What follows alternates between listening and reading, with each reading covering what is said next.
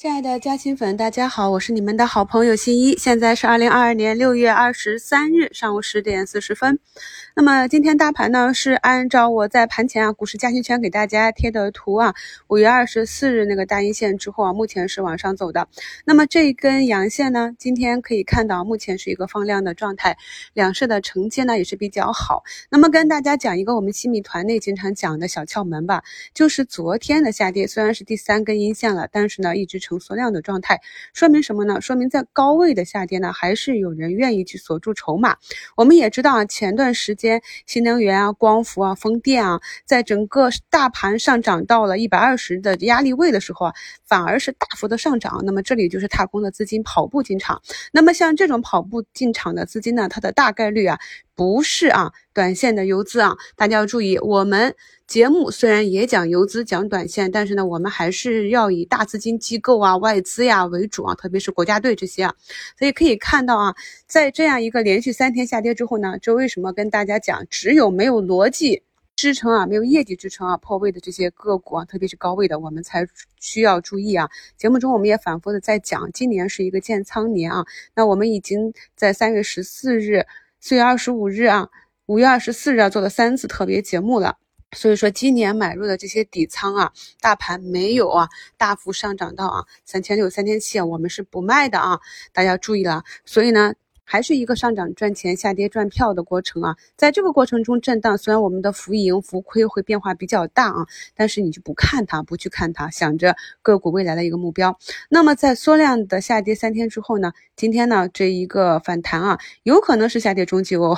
看图形是啊，那它没有站上均线，但是是一个放量的，说明什么呢？说明大盘向下行进的时候呢，承接的资金还是比较多的啊。这也是再一次验证了我们在一周展望里跟大家分析的六月。月份市场不缺钱啊，再加上七一啊，还有呢叠加了一个啊，能够一直运行到七月中旬的中报的业绩行情啊，所以这里呢很难升跌啊。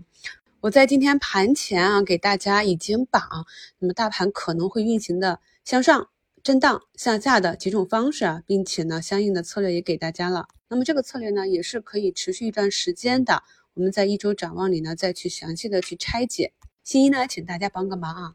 咱们的节目呢，请朋友们尽量听完，帮我提高一下整体的完播率。另外呢，本来是把一些西米专享内容啊，付费节目放到今日股市中，方便大家收听啊。但是呢，付费内容啊，会拉低咱们的完播率啊，不符合西马的推荐要求。所以今后的付费内容呢，会多放在股票投资西米团那个专辑啊。还希望大家都能够把这三张专辑都订阅啊，不要错过重要的信息。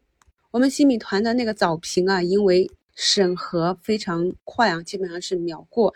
但是呢，新一也是设了最短的啊，三天之后，咱们所有的朋友都可以去收听。所以大家对照着看盘软件去听一下早评，对我们技术的提高也是非常有帮助的。回到盘面上啊，昨天的一个下跌呢，啊会执行大跌日。尾盘打进活动仓这样一个纪律啊，那么目前来看啊，我们的六八八啊，包括我们的中金啊，都是有四到五个点的涨幅啊，那么这都是早盘高抛的一个好机会。那高抛之后呢，随着股价慢慢的回落啊，走出一个。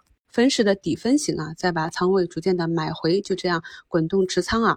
在评论中看到有的朋友昨天去追了特发啊，没有必要。咱们不同的个股有个不同的股性啊，可以看到今天呢，它也是啊再次回踩了它整个震荡结构的这个区域的下沿啊，然后又拉回了六个点啊。像这种个股就非常适合低吸高抛。什么样的个股追涨啊？比如说今天啊，这个平整了很久的科技股泰晶科技啊，今天是底部首板啊，那么中间还出现了一个放水凑量，那么像这种呢，就比较有概率啊，可以拿到第二天的溢价。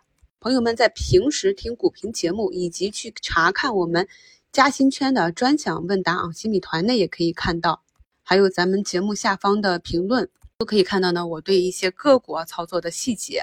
也可以帮助大家更好的理解啊，在这个震荡的市场里啊，特别是大盘已经进入了混沌期啊，应该如何更好的去做一个微操作？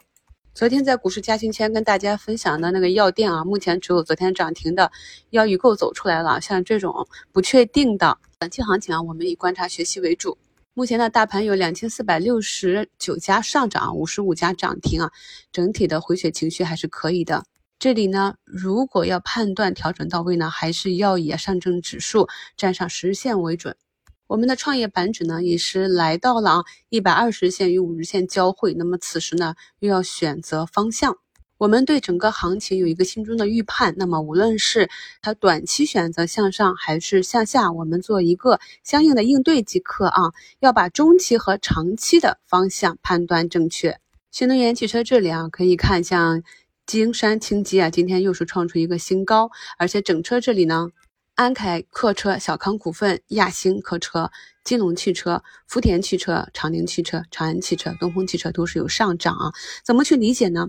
美股那边已经涨得比较高，而且通胀的情况比较严重啊。那么自二零二零年疫情以来，它放水都比较多，而我们这边呢控制的比较好，而且要完成今年的 GDP，那么下半年也是要刺激消费，所以呢近期不断的去刺激啊这个新能源汽车的这个消费，新闻层出不穷啊，也就助长了这块经济业绩加题材加新闻啊。所以呢，一直跟大家讲，如果你的个股还在一个多头趋势的话呢，那么也可以安静的陪它走完这个中报预期行情。昨天收评特别讲了啊，像戈尔这种可能会影响业绩的利空，要谨慎去接飞刀。当我们看到个股突然下跌的时候啊，在买入之前一定要花个一分钟半分钟去看一下，到底是什么引发了这个下跌。目前呢，沪港通啊，北向资金已经流入了将近五十亿了啊。前几天啊过百亿的卖出啊，今天又在疯狂的买回，所以呢，在短线市场上，股价每日的涨跌是很难百分之百的去把握的。但是呢，对于企业啊一个中长线的发展，我们是可以做到一个大概率的掌握。这其中的持股呢，朋友们可以回顾一下我们股市心理学讲的内容啊，帮助我们更好的持股。祝大家下午交易顺利，感谢收听，我是你们的好朋友新一。